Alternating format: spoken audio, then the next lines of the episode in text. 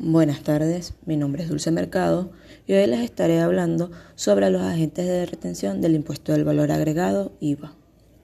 En Venezuela son agentes de retención del IVA aquellas empresas que han sido designadas como tales por la Administración Tributaria, CENIAC, bien en función de su facturación o bien por sus funciones públicas o por el desarrollo de determinadas labores privadas. Los montos de IVA a retener representan un 75% o bien sea un 100%.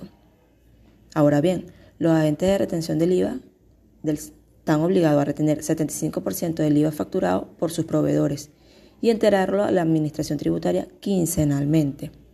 La retención del impuesto debe efectuarse cuando se realice el pago o el abono en cuenta, lo que ocurra primero, es decir, si la factura se cancela de contado no hay efecto significativo sobre los niveles de tesorería. Pero si es a crédito, el pago de la retención representa una salida de efectivo adelantada. Retenciones del 100% cuando se realizan. Las retenciones pueden ascender al 100% del IVA cuando el monto del impuesto no esté discriminado en la factura.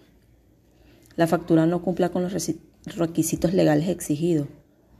El proveedor está sujeto al 100% de retención según información suministrada por el portal web de la Administración Tributaria, CENIA y se trata de adquisiciones de metales y piedras preciosas cuyo objeto principal sea su comercialización. Muchas gracias.